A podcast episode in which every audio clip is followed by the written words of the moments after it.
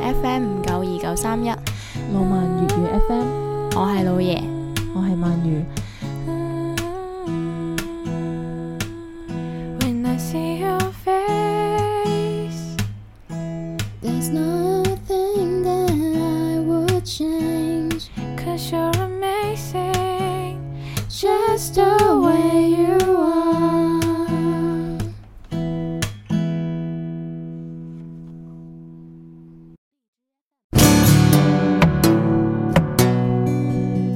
歡迎收聽老萬粵語 FM，我係老爺艾曼語嗱。我哋今日唉要重新錄過，咁辛苦，係咯，講咁 Q 多，講咗差唔多成個鐘。嗯，真係唉唔得。果然呢啲高科技嘢應該要試下幾分鐘再係啊，唔可以咁輕率就開始。冇錯，咁我哋今日咧就係、講啊點樣做翻譯啦，嗯，因為我哋兩個本來都係從非專業生開始走上呢個翻譯嘅生涯，所以喺呢個過程中聽到好多其他人話：哇，你好犀利啊！咁都可以做到翻譯嘅。嗯，又或者係聽到一啲好討厭嘅説話，例如就係、誒、原來你識咩咩咩㗎，講幾句嚟聽下。呢個就係唔熟嘅誒、人，唔熟嘅人係咯。嗯，就會咁樣講咯。嗯，唉，我覺得真係好無語咯！我每一次聽到都會覺得即係好多人問咯，唔係嗯好多人問，係好多人攞呢句説話去調戲你。 係講幾嚟聽下。我之前就話誒、當人哋會講話叫我講幾句嚟聽下嘅時候咧，我一般只會去講佢哋都熟悉嘅，即係都聽都聽過下，都即係知嗰啲道。咩抗班話、抗係啦，係啦啲啊最字簡話，單，係啦，係啦，係啦。a n i s a o 嗰啲，大家都知嘅。係咯。但係嗰啲我覺得係啦都，hey 哦都冇咩好講啦。咁佢我話要講幾句嚟聽下。我覺得佢期待。嘅係嗰種佢一句都聽唔明嘅嗰啲內係容。咩？ 即係你唔覺得好冇癮嘅嘛？你講幾句嚟聽下，但係嗯，聽完之後話嚇頭先講啲咩啊？聽唔明喎。即係我我唔會期哦期望係咁樣嘅咯。係啊真㗎。但係我覺得佢哋期待嘅係嗰種。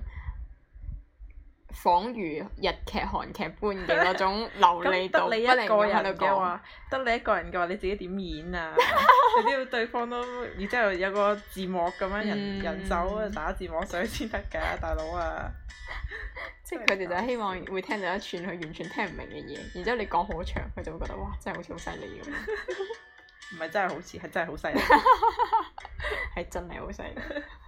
睇熟啲嘅就會話：嗯喂，到時你去旅遊嘅時候，幫我哋翻譯喎、係咯，啊、我我我亦都有聽過好多次呢、個， 可以幫我哋做翻譯喎，你可以帶隊啦之類咁樣嘅嘢。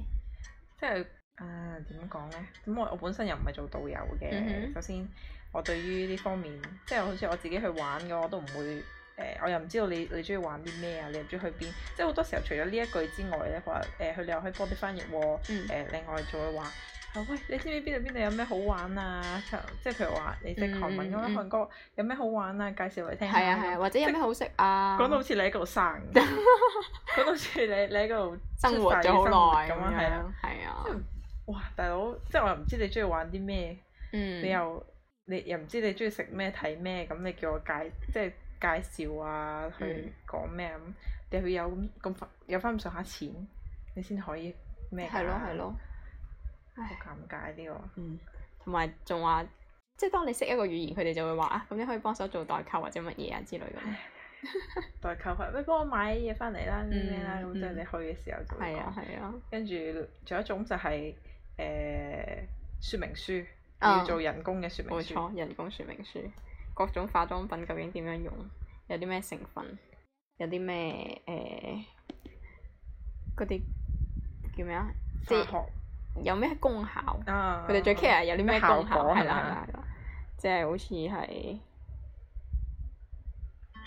仲有好似係嗰啲面膜啊，即係咩滋潤啊、嗯補水啊嗰啲咯咩精華啊，我之前有一個人嗯就攞住隻日本出嘅藥，嗯跟住邊後邊佢説明書全部都係日文，嗯無論係你一日食幾多次，誒、誒係醫咩嘅，佢都唔知，佢嗯就話哎呢隻藥人哋俾我喎，佢話食唔食有啲咩啊，要點樣食啊咁咯。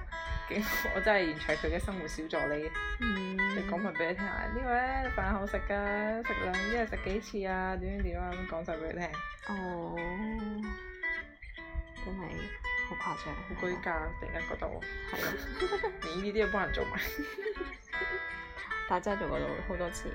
我之嗯前即係兼職幫人哋做翻譯嘅時候，佢哋都會問話誒乜嘢乜嘢係佢係咩意思啊之類嗰啲，會發張圖，突然間發張圖俾你，嗯。然之後就會喺度問話誒，然之後佢就會問話誒係咩意思啊？你翻譯下啦。嗯，嗯下次記得收費啊！然之後誒，仲、會有啲人話知道你識外語嘅時候，佢就會講話其實學門外語都好簡單啫。即係我我都會覺得，我我係有感受過，有啲人會覺得你識多門外語都冇咩大不了啫嘅嗰種啊嗰種氣息，咯。我唔知你有冇感受過？即係冇人同我講話，好似好簡單，即係冇人同我講話學外語其實好簡單啫，嗯會冇人咁樣講我係啊，但係就誒點講咧，就會好多嘢問啊，即係嗯，啊呢個係究竟點樣樣㗎？誒誒講起身，即係佢話誒你哋呢，譬如話日本人咪有誒呃兩個字嘅姓。嗯咁其實中國都有啊，係啊兩個字嘅姓咁，但係因為日本人都有三個字嘅名啊嘛，啊兩個字嘅名，一個字嘅名，最嗯最多就三個字嘅名。嗯，跟住佢就話：，誒、喂，做咩呢個人個名五個字嘅？咁、嗯哼就一路喺度問啊。跟住我點樣解釋俾你聽？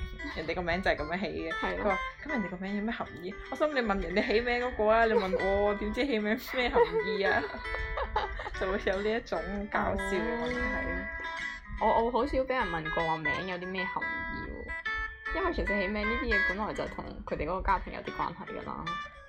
咁但係即係好似你中文名啊，有個字。嗯，嘅誒光明咁樣，嗯咁你就會即係會解釋自己聯返想到啊係啲乜嘢，咁即係佢睇到呢個名就會誒誒漢字，佢話即係佢誒日本都有漢字噶嘛，嗯咁佢就話誒做咩？佢寫中文 嘅咁，佢就話人哋個名係漢字嚟嘅，所以咪寫中文咯。咁即係佢就嗯好愕然，佢誒點解唔係寫你哋日文，寫漢寫中文嘅咁樣？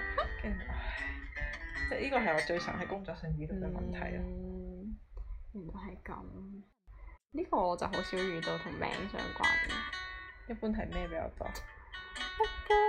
我最成日遇到嘅係，即係當我講話我識韓文嘅時候，嗯。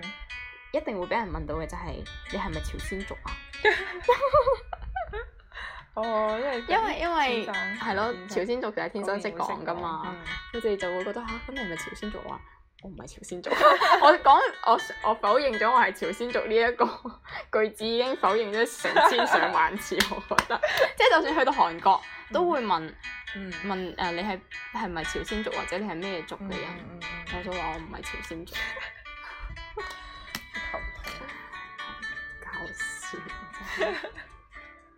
又或者係即係有啲人就會問話你係咪留學生之類嘅，啊係咯，係啊，誒、我依家做嘢都會有人問誒、嗯你之前係誒點樣學㗎？係咪出國學㗎？係係咯留學啊，定還是係喺呢度學啊？跟住嗯我就哇，又要解釋一大堆。我幾時幾時之前開始學嘅？喺邊度邊學嘅係啦，又唔係冇出過國㗎，唔係冇出過冇留過學我係冇㗎，留過係我去旅遊㗎咋。咁跟住嗯哇，你好犀利啊！咁都做翻嘢嘅，係點啊樣點樣冇睇啊錯嚟㗎？冇錯，就啊係咁樣。唉然之後就會再加上就係而家因為有做兼職，就係教人哋學韓文啊嘛。嗯然之後咧有一啲人就係、即係佢未開始學，佢就會問話誒、我想學到同外國人可以自由交流，要學幾耐？哦我就話。咁起碼都一年啦，咁樣咯。佢話、嗯一年咁耐，我心諗你 你又係零基礎，你乜鬼嘢都唔識，你就想三個月成才，我話你真係冇可能咯。即係我覺得未必有，有時未必一年都可以同係咯人哋交流啊，嗯除非你係好認真學就係一年。誒好認真學啊。咁你就算同人哋講乜嘢啊，有話題嘅話，你都要嗯即係醖釀好耐。一開始當然就問你，喂，你食咗啲咩啊？嗯你中意食咩係啊？啊你中意去邊度玩啊？跟住對中國咩睇法啊？即係可能最簡單就係問呢啲係咯問題，你又要聽得明，你又要識講。係啊呢兩個嘅誒基礎上面，我覺得一年都唔唔止咯。即係有啲人快嘅可以一年嘅，係啊就要睇佢每一日肯使幾係啊多啦時間咯。然之後佢佢就喺度講話，因為真唔少，我佢嘅語氣就係咁樣咯。係， 因為真唔少啊。咁佢打字 嘅，佢唔係語音，哦所以但係我我會知道佢係會覺得一年，佢會覺得一年係一件好長嘅時間咯。佢期望係幾我唔時啊？知啊，我冇問佢期望係幾多，嗯但係反正一年以下嘅嘢，我肯定，我好確定佢一定唔可以一年以內講到搞得掂係咯，講得咁好咯。嗯，因為大部分即係啲人會講話啊，我我我每一日都可以使幾多幾多個鐘去學呢件事㗎，但係咧通常真係開始嘅時候，佢哋都冇辦法遵守自己嘅承諾，絕對唔可咪以就。絕對冇可能咁，所以我用一年已經係一個好保守嘅答案。嗯，我一般都唔會，我一般都唔會同佢講話幾耐嘅喎，嗯即係我費事俾一個假嘅期望佢，到佢一年之後就話喂，你話一年可以嘅咁，即係會咁樣樣咯。嗯我覺得呢啲都係睇佢自己咯，唔可以話誒、一年一年幾幾多啊得啊咁樣，即係詳細到幾耐。但係你想學咩嘅話，盡力幫你去去講啊咁樣咯，唯有。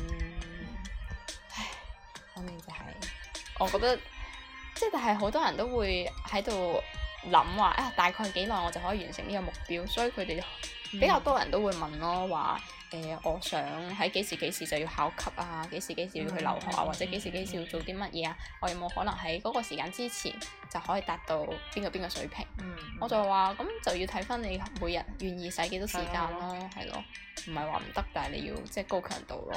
係啊，就好似你做運動、做嗯 gym 都係咁樣樣。然之後又問你嗰啲點樣可以輕鬆背單詞，我都冇輕鬆背單詞。輕鬆背單詞，係輕鬆背單詞收好費，收好貴嘅， 即係逐個逐個要點樣點樣拆掂，點樣幫你諗啲好得意嘅、好容易係記啊嘅係嘢。啊係啊！係啊，我覺得真係要靠自己。嗰啲人如果可以諗到大概五百到一千個單詞係用一種好有趣嘅形式嚟記嘅話，佢可以出書。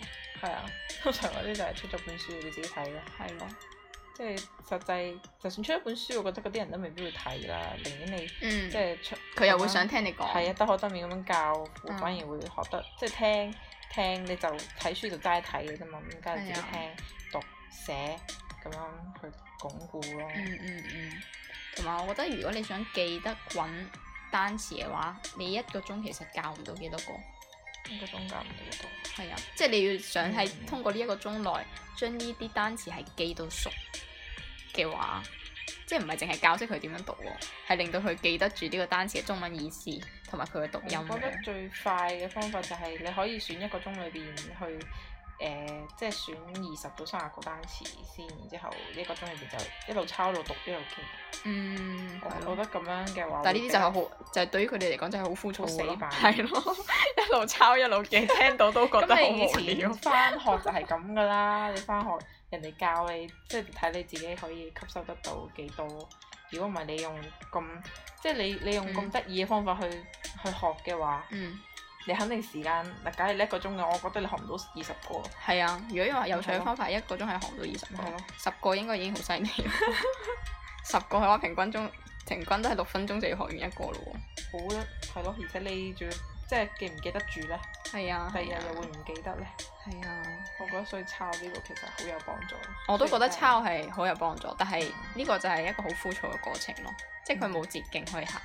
嗯，但係呢個係真係抄課抄單詞啫。但係如果你係啊抄文章，你咁你文章肯定冇冇可能抄啦，你靠要就係要學語法咯你，點樣背啊？就係要學語法咯。語法，我嗯覺得你譬如話呢一個文章，嗯佢去解釋誒呢一個譬如話高血壓嗯一個病，嗯咁佢就會解釋係因為你嘅血壓點樣點樣點樣點樣點樣，你食嗰啲乜嘢點樣點樣點樣咁樣之類嘅一一篇誒、一個一段話啦，咁你點樣去記入去？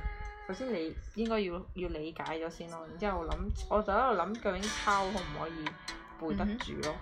抄可唔可以背得住啊？係啊、即係以抄呢一段話嘅形式去去記咯。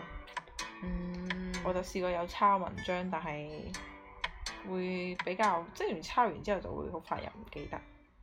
但我覺得抄文章太難啦，因為內容太多，太多啦係啊，但你係如果冇只可係能一小段嘅話就可以，可能一兩或者句係咯，嗯，即係你畫出重點，然之後嗯再抄嘅話，呢、個就可以。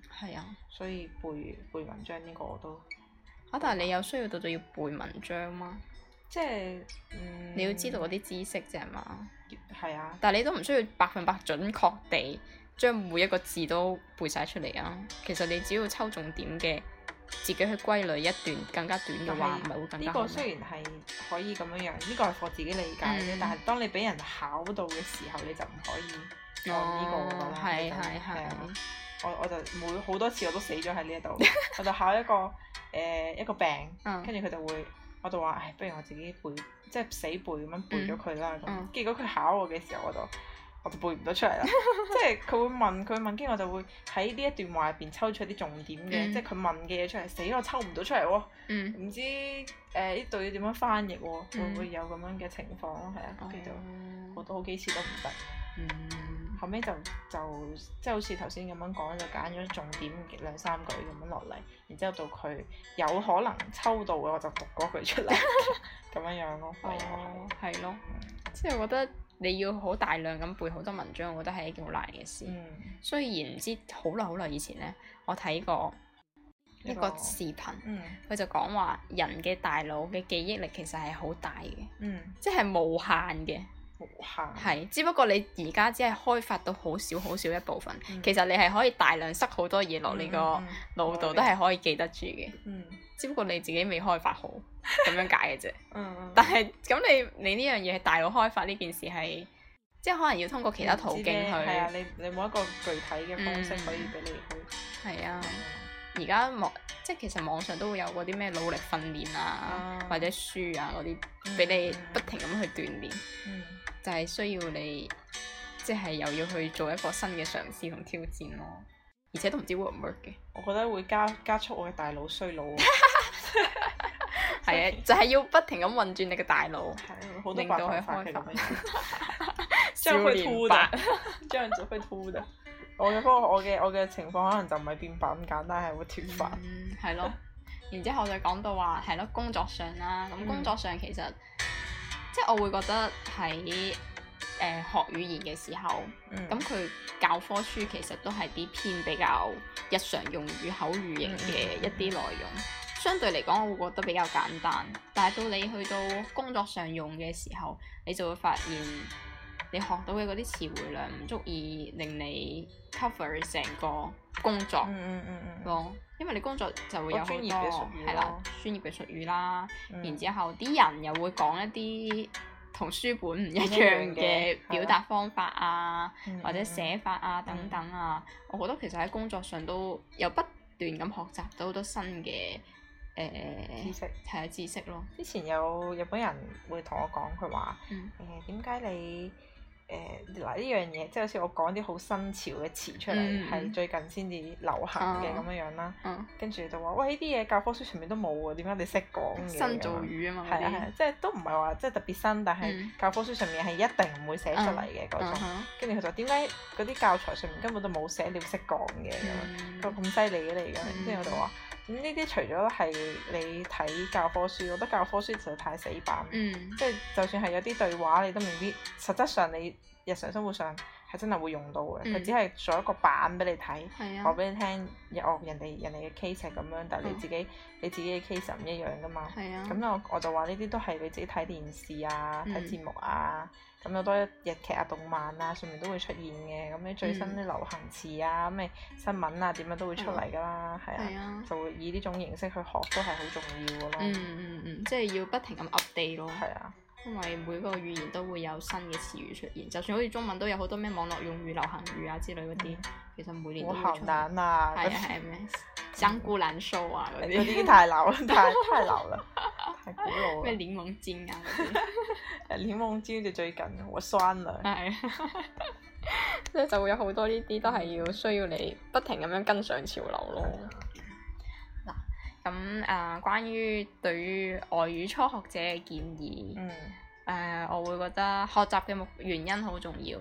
嗯但係有一啲我我會即係當人哋同我講話佢學學外語係為咗追星嘅話呢，嗯我會覺得嗰啲人係比較傾向唔可以堅持嘅人。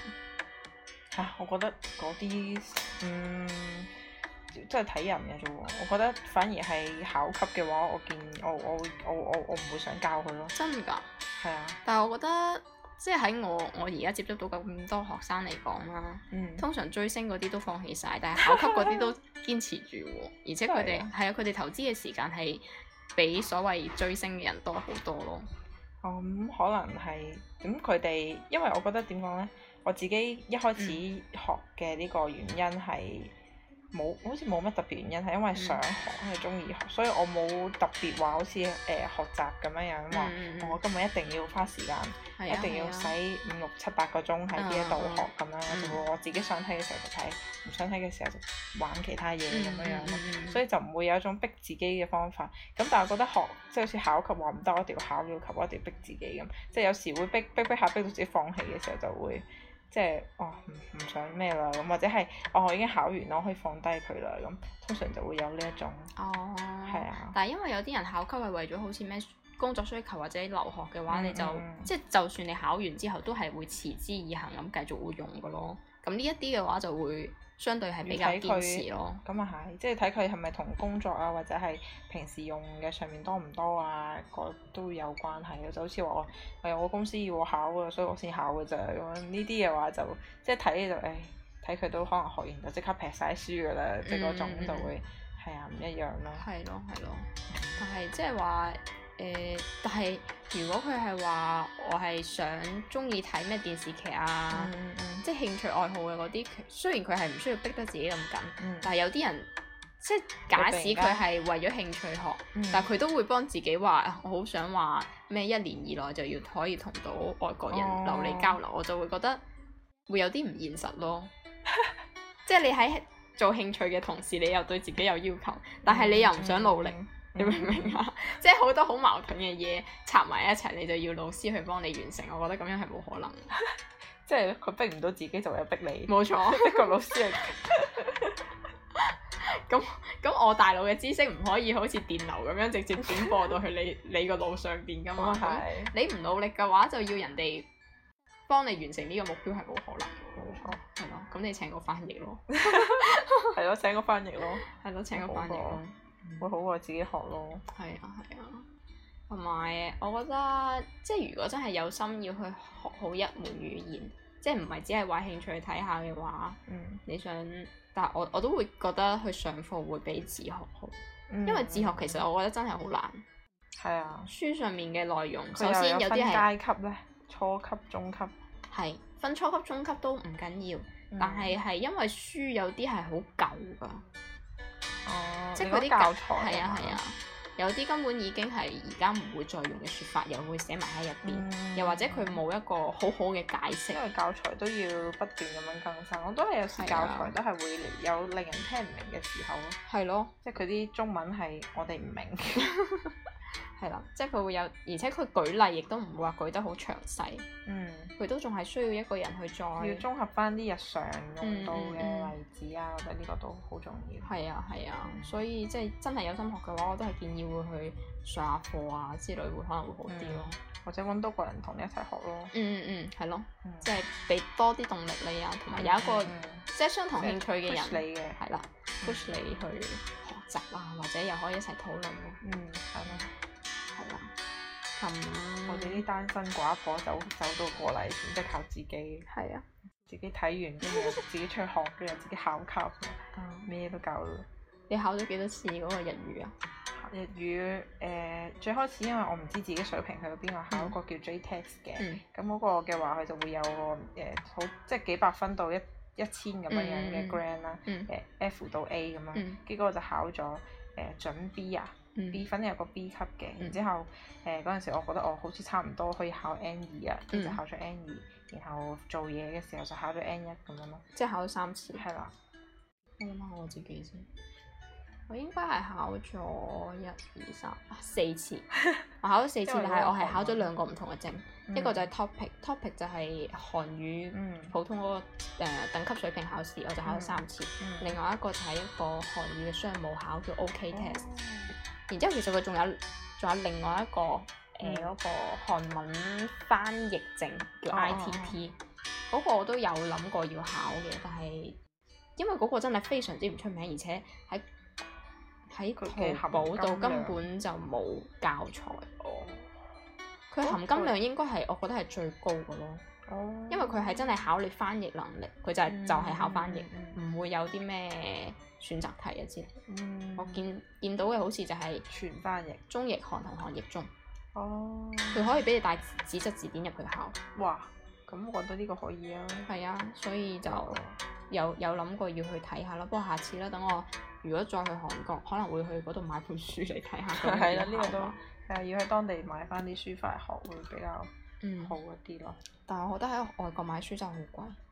有啲中古書店啊，誒、二手書店都有嘅，但係唔知會唔會有呢類型嘅書咯。哦係啊，我喺嗰邊已經買咗好多本。你都係去，你有去過嗰啲日本嘅二手書店咩？二手書店係二手書店都有，不過誒都係即係到後期已經冇直接再專門揾二手嘅書店，嗯直接就係去即係行到見到有書店就入去睇。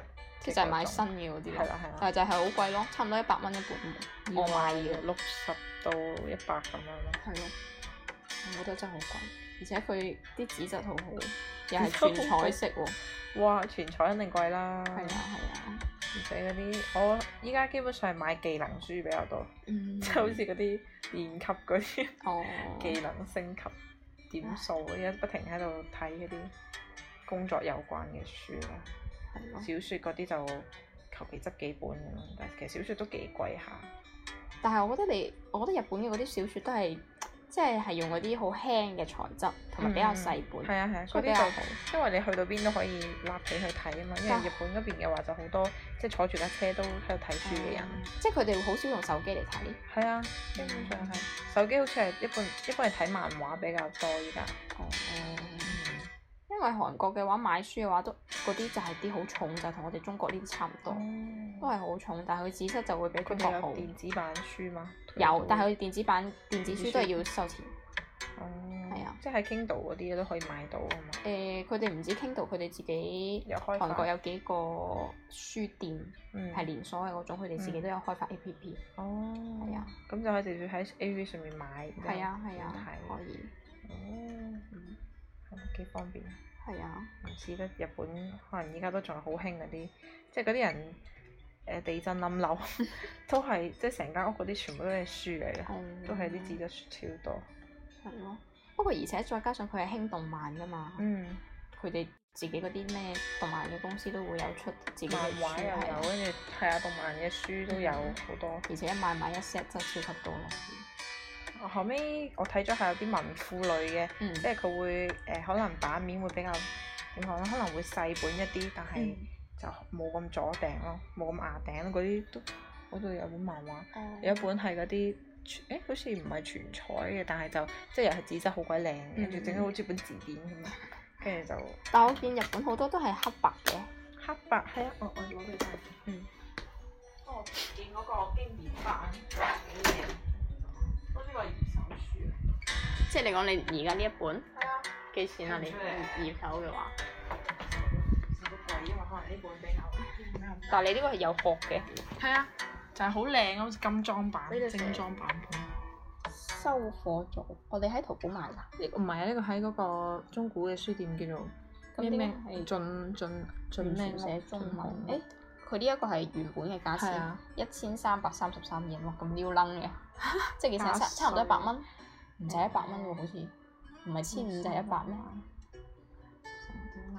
七十幾八十，即係原價七十幾，嗯，咁打咗折咧八，十唔我哋即係打係折㗎。二手啦，二手嘅話就五啊幾咁樣咯。五萬幾即係七折咯。嗯，但但係真係係真係全新咁咯，係啊，睇上去全新，證明啲人睇書都好乾淨，係啊，即係保護得好好咯。但係嗱，佢細本嘅呢啲就但佢呢個就好重咯，係啊，佢呢個呢個只就能喺屋係企珍睇。藏嗰種珍藏版本，所以呢個就係粵刊少唔可以攞女，出嚟誒粵刊少女好似有有聽過。呢個係出咗動漫㗎嘛？哦，誒但係點解佢呢一個冇嗰個女仔嘅？有啊誒係啊，我有睇過呢一個動畫片，有啲某一啲有有色調嘅，哦，佢呢啲全部都會有嗰個咩嘅喎。係啊，主即係音會話有啲有啲唔明嘅話就會煮翻俾你，所以嗯幾人性化。幾好啊！呢啲等我學到差唔多問你 哋。可以，佢啲即係比較容易讀咯呢一種，嗯，佢啲似四格漫畫風啊嘛。係。呢呢個故事所以其實我都幾中意我都未睇晒。 想繼續，呢個就係收咗四本嘅，想繼續。呢個都係二手嘅咩？呢個唔係啊，喺呢度先呢呢個差唔多四三十蚊啦，差唔多五百 yen 三十蚊啊嘛我。三十蚊，我覺得唔貴啊。係唔貴啊？三十蚊嘅話，如果嗯呢度都要啦，買本。係啊咁我覺得如果係咁樣嘅話，普遍嚟講，日本嘅書都仲係比較平，嗯，誒，但係呢個只係復韓即係咪放咪漫畫個。漫畫嗰種。咁你好似文學嗰啲書咧，係嗱，嗰本呢種呢種係技能書啦，技能書睇幾錢？一百蚊，呢個係一千六百 yen。但係你嗰個全彩嘅喎，技能書一般都係比較貴嘅啦。呢、個咧一千四百 yen，即係差唔多一百蚊呢個咧。哦，咁差唔多啦。呢啲書我我買嘅就係買呢一種正常 size 嘅書，都係要差唔多一百蚊。呢啲就係誒、呢、個冇價錢啊嘅呢兩個係同一個作家，但係佢哋嘅你書你呢個係芒咗嗰個咩版？啊可以抽出嚟㗎嘛？呢幾蚊抽？錯啦誒嗯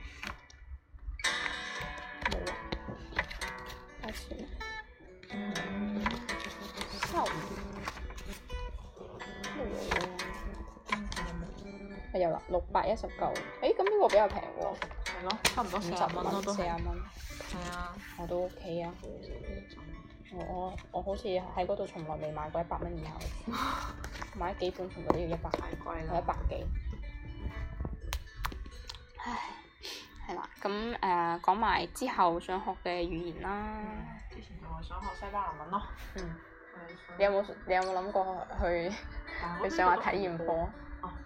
想啊，但係好最平好就九啊係一九，嚇定唔知一蚊雞就可以上一次嗰啲。一對一嘛。唔係小班咯，即係可能六六到八個人咁樣。嗯我依家有一種即係可能點講咧？誒、除咗學英語以外嘅一種語言嘅人咧，我覺得可能都會有一個通病，就係、你同人哋即係當你做開韓國韓語翻譯嘅時候，突然間有個人要你做誒、要你翻英文，你會唔會韓文同英文撈亂咧？即係溝埋一齊溝埋一齊。去講你知唔知我發發生過乜嘢狀況就係、 咩狀咁，因為況？我識講廣州話，哦哦但又要講普通話，然之後又要翻譯韓文。哦，喺呢一種時間，廣州話同普通話就會卡機。 飛機。係啊我，聽過喺公司聽過最搞笑嘅一個前輩就係佢一般都會同人哋講緊誒，即係對方係誒、日本嘅同事，咁佢就會可能敬語啊都唔會點樣用啊，可能就會好正常同人溝通。嗯跟住講嗰下佢佢自己會輕機，佢都係轉唔過嚟嘅時候，佢就講嗯誒啊那 個，佢就咁樣。會 啊，我覺得都會有，即係如果你係大量咁用嘅時候，就會出現輕機情況，但係一般係比較少，係要喺高強度嘅時候係最容易、啊最容易出現輕機。我試過英文同日文會乜嘢，即係我對住個外國人，佢係講英文嘅，嗯對住佢講日文， 我會試過咁樣樣咯。哦係啊即係我都有試過做嗰啲即係口譯會啊議口譯嘅時候，有試過 即係同中國人講韓文，同韓國人講中文嘅嗰種，即係會有呢種輕機嘅情況哦係啊咯。咯，都會有，真係太混亂啦嗰個。啊係呢個就係即係最重要。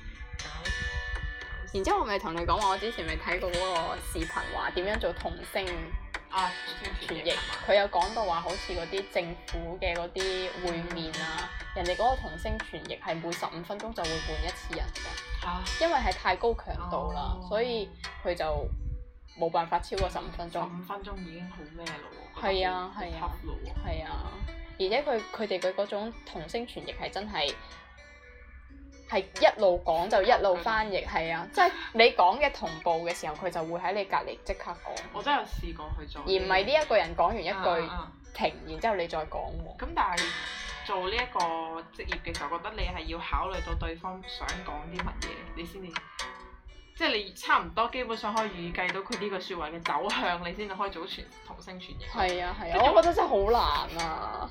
我我就係有試過誒、呃即係雖然我我本來嘅職業係可以等佢講完我自己想講嘅，但我都有試過就同聲就咁、嗯就講，因為我已經知道佢想講咩啦。啊呢個情況其實就可以，但係嗰種嘅話，即係首先你又係啲咩政治啊嗰啲，啊即係社會上係面咯好係咯複雜嗰啲，而且又要不停疊加各種各樣嘅嗯語法落去，所以呢種真係好難。係啊，我都覺得好犀利，難怪佢哋攞咁高薪咯。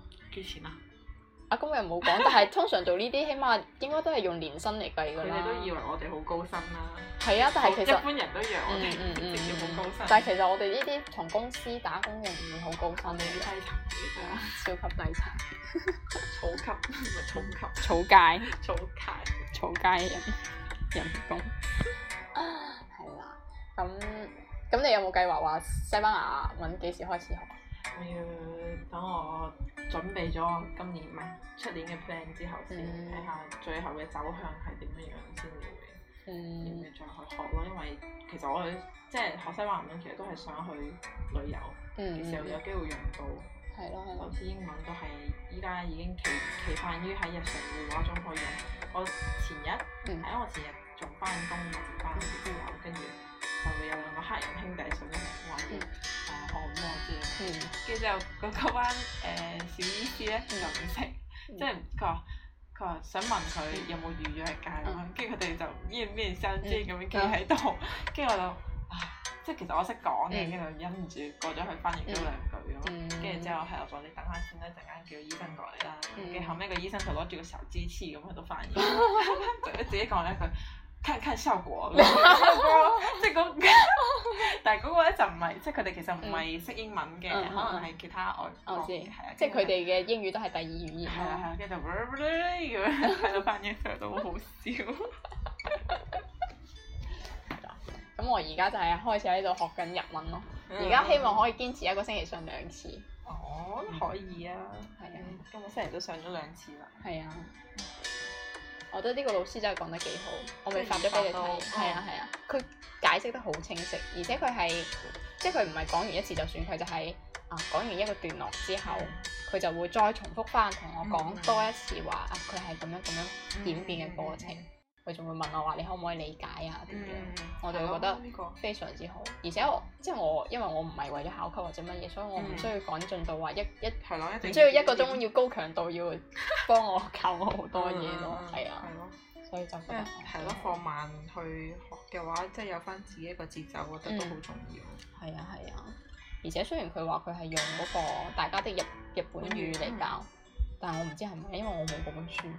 係啊，我睇誒、呃不過佢依家因為都淨係教語法啊嘛，嗯可能要睇到會話嘅時候先知道。我呢度有教材嘅，其實你係講 PDF，係啊，電子版。但我上網睇嘅嗰個 PDF 係好舊嘅嗰個嚟嘅，係舊版嘅大家的日語。哦，呢度係係有，但我唔知唔知係啊舊版新版係有咩區區別喎。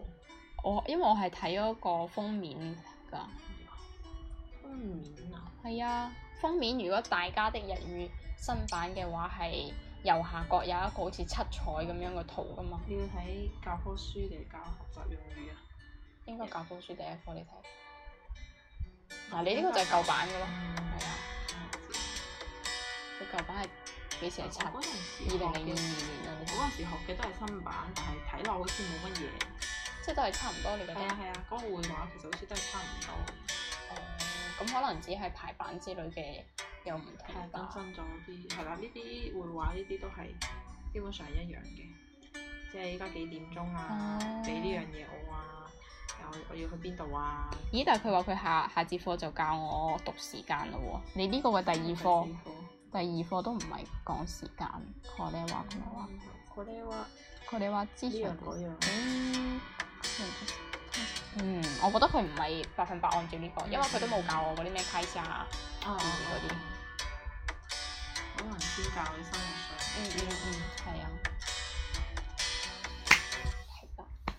唉，咁今期咧，我哋就大概分享咗咁多，係啦，我哋啲咩學咗啲，即係有學外語嘅，遇到同樣嘅苦惱啊，或者乜係咯嘢都可以同我哋。或者如果有咩日語、韓語嘅睇法。